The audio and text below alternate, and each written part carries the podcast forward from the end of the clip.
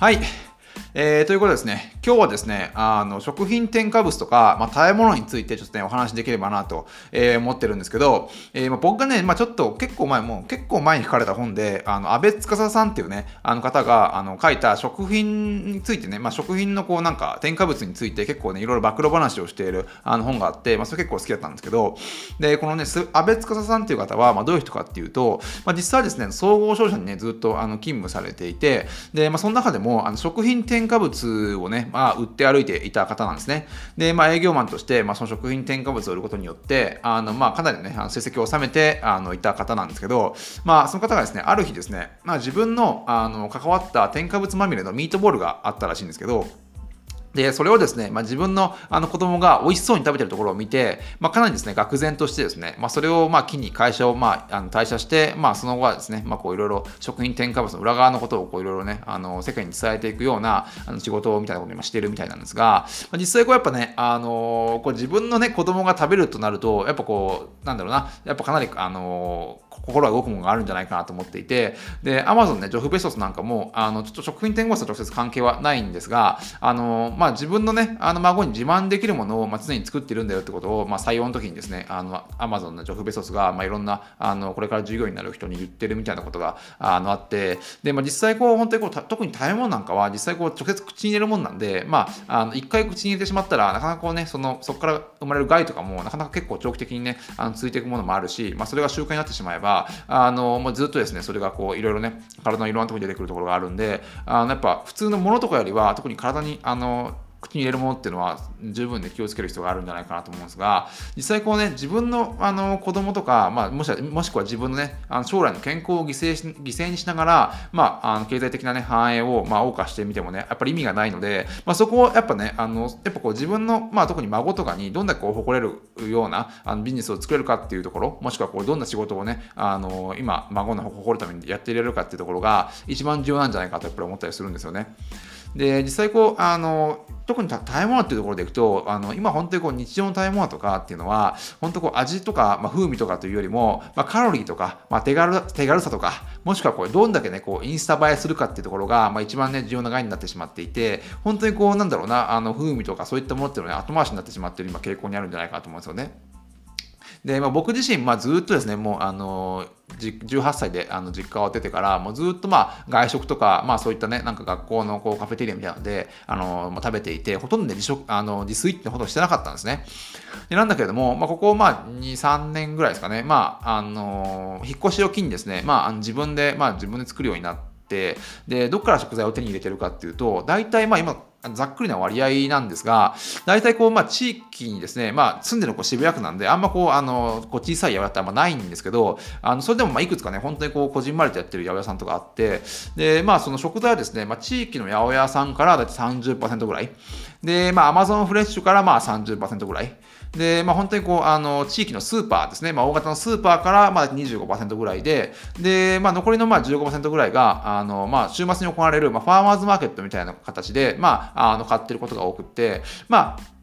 まあどうしてもですね、まあ、スーパーとかアマゾンフレッシュとかっていうのは、あのそこからしか買えないものも結構あったりするので、まあ、どうしてもね、使ってしまってあのいるところはあるんですが、まあ、できればあんまりこうね、使いたくなくって、あのまあ、地域の山とか、まあ、そういったね、あのファーマーズマーケットで、まあ、できるだけ仕入れるようにしたいんですけど、やっぱこうね、あのなんでしょうな、あのー今までこうね、八百屋とかってほとんど行ってなくって、まあ、買うとしてもですね、ずっと、あの、地域のスーパーとかで買ってたんですけど、やっぱこう、地元の、まあ、あの、八百屋とか、あの、週末のファ、週末のね、あの、ファーマー、ファーマーズマーケットとかに行くと、こう、やっぱ食材を買うときに、まあ、毎回毎回ですね、まあ、あの、簡単ではあるんですけど、あの、一言、一言二言ですね、コミュニケーションを取るわけですよね。で、まあ、特に僕、結構、ね、平日の昼間とか行くんで、その時は結構、八百屋のね、あの、おじさんとか暇そうにしてるんで、結構いろんなことをね、話してくれるんですよね。あの、こういった、あの、こういった産地とか、まあ、こういったあ、ね、食べ方をしたら美味しいよとか、まあ、そういったことが本当なんか特にこう口に入れるものなんであのなんかそういった簡単なコミュニケーションがなんかすごい安心感につながるところがああのやっぱあるんですよね。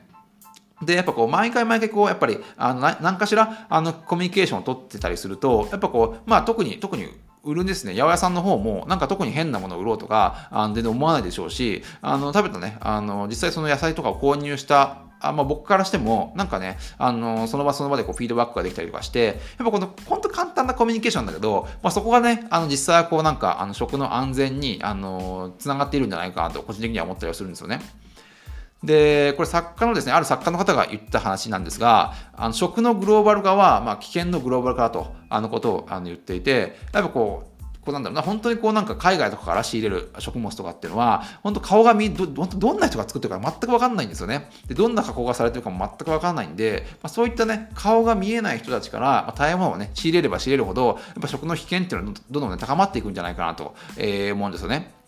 で、まあ、これまあよく知られてる話ではあるんですが、あのよくまあコンビニとか行くと、あの1日1本でまあ必要な、ね、野菜が取れるみたいなキャッチフレーズで売ってるね、まあ、野菜ジュースがいっぱいあると思うんですけど、まあ、あれってなんか、僕も知った時結構衝撃だったんですけど、実際あれって全く栄養ないらしいですね。で、むしろまあ、あの、本当にこう、むしろ害になるようなものが、あの、たくさんその中に入っていて、本当こうなんかね、まあ、よく考えれば、あの1日そのねそのなんか小さなパックのあのジュースを飲んだだけでまあ1日にね必要な野菜が取れるとは全くその方がまあ考えるそう思うこと自体がおかしいと思うんですけどやっぱどうしてもですねあの普段野菜を取っていない人とかっていうのは、まあ、そういったものをねあの取ってしまって、まあ、それをですねあの、まあ、1日のね野菜をそれ飲むだけ取れると思ってしまうこと節があるんじゃないかなと思うんですけど、まあ、ああいったものにね使使われている、まあ、あの野菜とか原料っていうのは、まあ、大抵はもちろん当然輸入されてはいるんですけど、まあ、それをさらにですね、まあ、野菜をドロドロにあのペースト状に、まあ、あのしたもので、まあ、それをね冷凍してあの日本に持ち込んで、まあ、国内で、まあ、水を加えて元に戻すみたいなことをやってるらしいんですね、まあ、詳しくはよくわかんないんですけど、まあ、そういった過程でやっぱりこうあの栄養っていうのはほぼほぼ抜けてしまうとあのいう形なんですよね。でただでさえですね、今のこうあの世の中で、あの例えば1個あの1個のね、その人参の栄養価っていうのは、昔のね、栄養価に比べると何分の1になってるっていう話もあるんで、本当なんかあのね、あの小さなあの野菜ジュースの中に、まあ、1日にね、必要な野菜が入って入ってるとは到底、あの、まあ、そう思える、思うこと自体はおかしいんですけど、やっぱ、ね、大抵の人は、まあ、そうやってね、思ってしまって、あの、野菜ジュースをね、飲んでいるんじゃないかなと、えー、思うんですが、まあ、それを知ってて飲むんであれば、別に全然いいと思うんですけど、まあ、それをね、知らずに、まあ、あの、本当にね、1日の野菜が取れてると思って、あのむしろそれ悪いものが入ってるものをね、日々、まあ、飲み続けてるっていうのは、まあ、ある意味ですね、まあ、情報の被害者というか、まあ、そういったところもあるんじゃないかなと思うんで、まずはですね、まあ、そういった、あの、なんだろうな、あの地域の野菜、あの八百屋さんとかに行って、まあ、そういったところから常にですね、まあ、情報を仕入れるとか、あの食べるものに少しずつ気を使うっていうことが、やっぱですね、あのまあ、特に口に入れるものは本当にやっぱり気にする必要があるんじゃないかなと、えー、思うんですよ。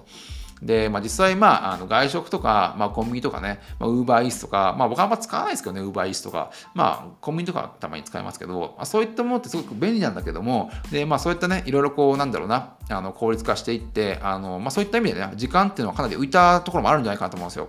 実際まあ、あの、八百屋とか行ったりするのってめんどくさいし、それ持って帰るのもめんどくさいし、あの料理とかもしなきゃいけないと。あそういったものはやっぱ手間もかかるんだけれども、まあ、実際ですね、まあ、じゃあその、コンビニとか外食とか、もしくはこう、ウーバーイーツで、まあ、あの、浮いた時間もですね、まあ、一般の人がどういうふうに使ってるかっていうと、実際そのあの時間の大半はですね、ネットフリックスに消えていっているんであれば、やっぱそれっていうのはあんまり意味がないんじゃないかと。まあ、そういったものに使うんであれば、やっぱちょっとね、あの自炊をして、あのまあ、健康な生活を送ることが一番重要なんじゃないかと思っていて、まあ、僕もいろいろこう本とかを読んでみて、まあ、いろいろ自分で考えてみた結果、やっぱこう自炊することがやっぱ一番こう、まあ、コスパもいいですし、あの健康っていう意味でも、あの自分のね、あの健康に直結してくる部分なんじゃないかなと思うんで、でやっぱね、まあ、自炊はですね、やっぱするべきかなと、あの一人暮らしでもするべきなんじゃないかなと、えー、思うんですね。で、まあ最近はちょっとね、それに加えていろいろなことをちょっと試してみていて、でもちょっとね、あの値段は結構張るかもしれないんですけど、あのバーミキュラっていうね、あのーまあいろいろね、あの調理器具があって、で、まあそれ使うと、まああの別にそんな、あの、大して意識しなくても、なんかね、そういう、あの、僕ライス、ライスポットっていうのを使ってるんですけど、まあそれを使うと、本当にこうなんかね、あの、野菜の旨味とか、あの、肉の旨味っていうのがどんどんこうね、あの、出されて、なんか、あの、すごくね、普通の食べ物なんだけど、すごく美味しく感じられることが最近結構分かってきて、で、それ以外にこう、バルミューダとかね、まあそういったなんか、あの、ちょっと、ちょっといろいろね、あの、なんだろうな、あの、料理の調理器具としては結構値段が張るものではあるんだけれども、でもそれでもね、全然こう、あの、ウーバーイーツとか毎回頼むあのお金があれば全然そんなもん買える額なんで、あの、まあ、そういったものをね、ちょっとずつ使いながら、あのちょっとずつですね、自分のあの毎日のあの食を見直していくってこともあの重要なんじゃないかなと思うんですよね。うん、やっぱ全然それ違う、使うだけでも違うし、まあ、実際やっぱりあの自炊した方が、あの、圧倒的にそのコスパもいいですし、あの、本当ちょっとお金払うだけで、本当にね、あの体にいいものっていうのは、あの、自分の中にね、取り入れることができるんじゃないかなと思うんで、まあ、そこをですね、ちょっとね、あの今後意識しながらですね、あのまあ、食を通じてですね、なんかあの仕事のね、パフォーマンスも上がったらいいなと、えー、最近は思ってますね。